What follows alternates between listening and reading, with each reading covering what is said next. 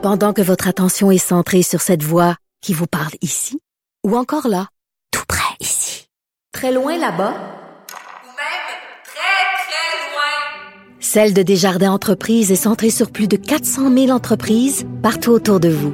Depuis plus de 120 ans, nos équipes dédiées accompagnent les entrepreneurs d'ici à chaque étape pour qu'ils puissent rester centrés sur ce qui compte, la croissance de leur entreprise.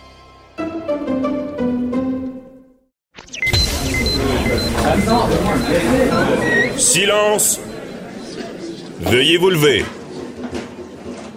La cour présidée par l'honorable François-David Bernier est déclarée ouverte.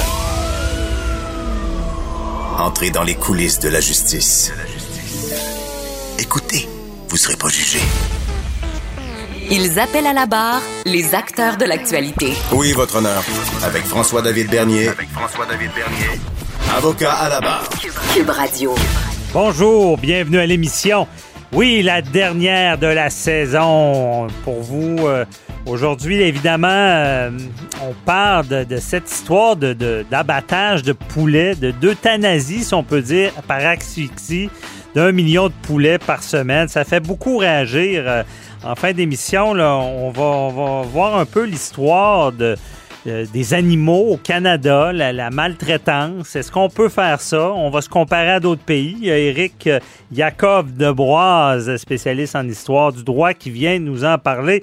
On va continuer la conversation avec euh, Jean-Paul Boilly qui nous explique la grève chez Excelda avec ce- cette, euh, l'abattage de poulets. euh, qu'en, est-il? Pourquoi on est là? Euh, qu'est-ce qui se passe? Il nous en parle. Avant tout ça, en début d'émission, on parle de hockey. C'est la, la- fièvre des séries. On est derrière le Canadien. Mais ça nous rappelle qu'au hockey, il y a des règles. Et surtout dans le hockey mineur, où est-ce qu'il y, y a Enrico Ciccone qui euh, veut des projets de loi pour euh, contre la, bagarre dans le hockey et euh, aussi un projet de loi qu'on certains individus devraient déclarer leurs antécédents pour les commotions cérébrales. Qu'en est-il? Il y a Maître Sophie Mongeon qui nous en parle.